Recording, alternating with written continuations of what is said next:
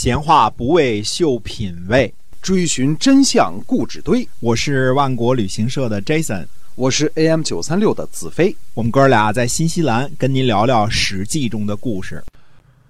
各位听友，大家好，欢迎回到节目中，我们继续来跟您讲《史记》中的故事。好，我们节目呢，周一到周五都会更新，感谢您的支持。嗯，上回我们说呢，这个郑国大夫之间呢发生这个打架斗殴事件啊，嗯公孙黑呢把这个伯友呢给赶跑了。那么有人呢就对子产说说你应该帮助公孙黑啊，他比较的这个人比较直，三家的势力呢也比较强，就是说他这个比较亲近的一母所生的这三家，跟憨家和这个嗯、封家啊，说他们他们仨是抱团的嘛，对吧？哎，那么子产说呢，说难道我跟他们是一党不成吗？嗯，国家的祸患呢，谁知道怎么平息它呀？要是主持国政的人呢，正直而强大，祸患呢就不会发生了。先保住立场再说吧。子产的立场就是什么呢？谁都不支持，谁都不帮这种党争啊。七月十二日呢，子产呢收敛了伯友氏家中死去的人，并且呢殡葬了他们，呃，没和其他的大夫打招呼就离开了国都。呃，印段呢觉得这个这是印氏的啊，印段呢觉得子产贤能，呃，就跟着他出走了。嗯，子皮呢阻止子产出奔，那么大家就说啊，就是他们这个子皮他们这三组的人就说啊，说他不顺从我们，干嘛要阻止他出逃啊？哎，子皮说什么呢？子皮说，子产对于死去的人都讲究礼数，更何况活着的人呢？于是呢，他自己亲自出马去阻止之子产这个出奔。七月十三日呢，子产回到了国都。七月十四日呢，印段回到了国都。大家呢都在公孙黑家里呢盟誓。十六日呢，郑简公和大夫们在大宫，也就是郑国的祖庙啊，这是指的郑桓公的庙啊，叫这个大宫，在这个庙里呢盟誓，然后呢，呃，又和都城的人，就是所谓的老百姓啊，在施之良的城门外盟誓。施之良是这个郑国的一个城门的名字，叫施之良。嗯，那么伯友呢，在外边呢，听说郑国盟誓对付自己，非常的愤怒。嗯，这个又听说呢，子皮不参与攻击自己，非常高兴。他说呢，子皮是站在我这边的。呃，这个其实有的时候我们怎么说呢？这世界上三分之一或者更多的时候，这个事情办坏了，就是因为依据谣言作为判断的基础。嗯啊，这样来决策的话呢，很多时候是会坏事儿的。那么郑国的大夫们当中呢，四世以及和四世血缘关系较近的是憨氏和封氏啊。那么伯友呢和梁氏的这个争夺激烈争夺呢，这这怎么说呢？这个呃。基本上在情理之中呢，郑国的前两位上卿啊，一个是子嗣，一个是子展，现在呢变成了伯友。子产呢风评最好，学问也最好，但是绝对是中立的，没有参加任何的党派啊。那么剩下的尤氏和印氏呢，基本上也是中立的，两不相帮。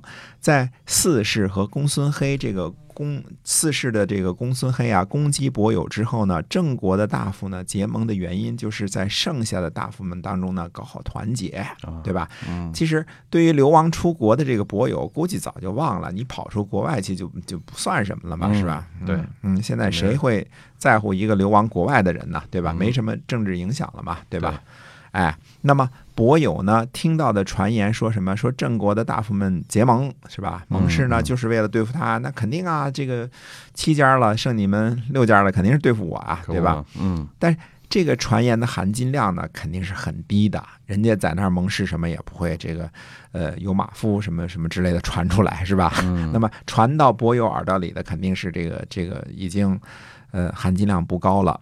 那么第二个传闻呢，就更加可笑了，认为子皮呢是站在他这一边的，这是非常非常的扯。那么子皮呢和伯友是同一个爷爷郑穆公，这是呃这是一点不错的啊。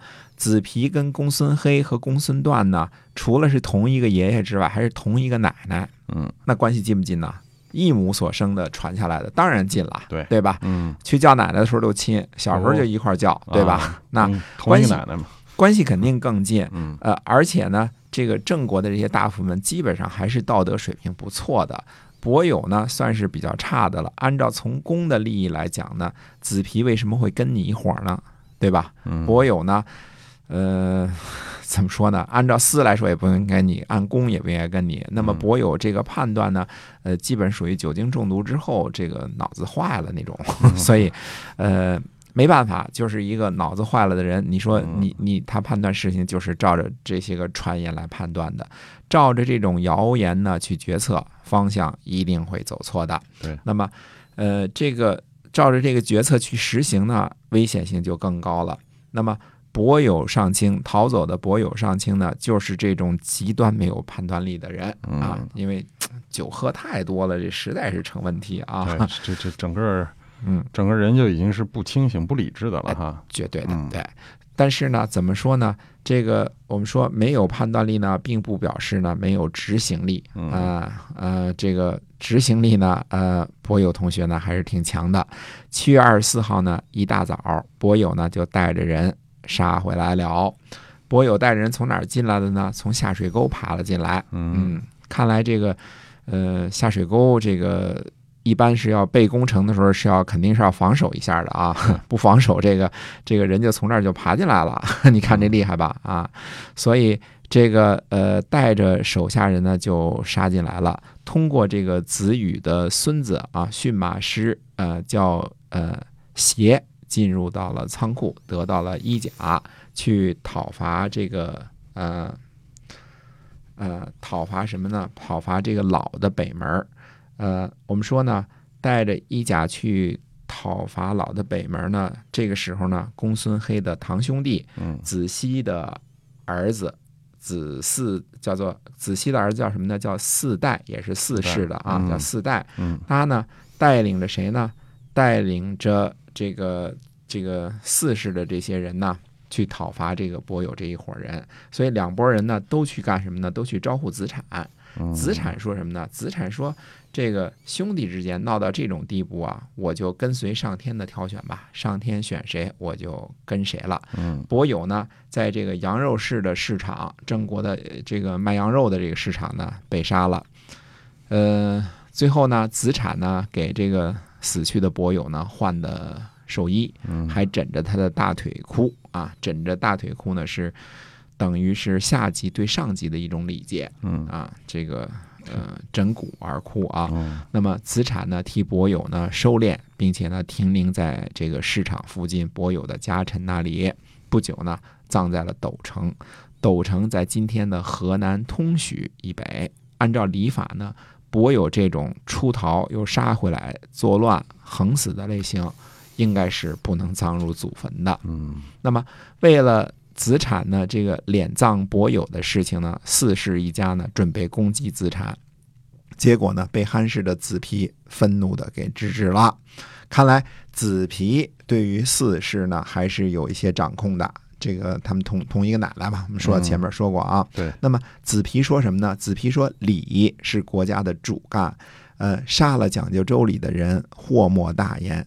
呃，四世呢这才停手。看来呢，这个公孙黑和这个伯友的这个争夺呢，也是一个巴掌拍不响。那么有有什么呢？有伯有的不是的地方，有这个梁氏的伯有的不是的地方，也有四世的公孙黑呃不是的地方。这个公孙黑呢，也不是什么省油的灯。嗯哎，那么他的故事呢，我们以后还会再说。等于说到现在为止呢，实际上这个梁四之争呢，呃，还没有啊、呃讲完呢。因为在打来打去的过程当中呢，我们其他人都出场了，但是尤家的这个尤吉啊、子大叔还没有出场呢，对吧？为什么没出场呢？因为游吉当时去晋国访问了。嗯，那么要知道这个游吉是怎么参与这个四四世之争的呢？呃，这个梁四之争的呢？那么下回跟大家接着说。好，我们今天啊史记中的故事呢，先跟您聊到这儿了，感谢您的收听，我们下期再会。再会。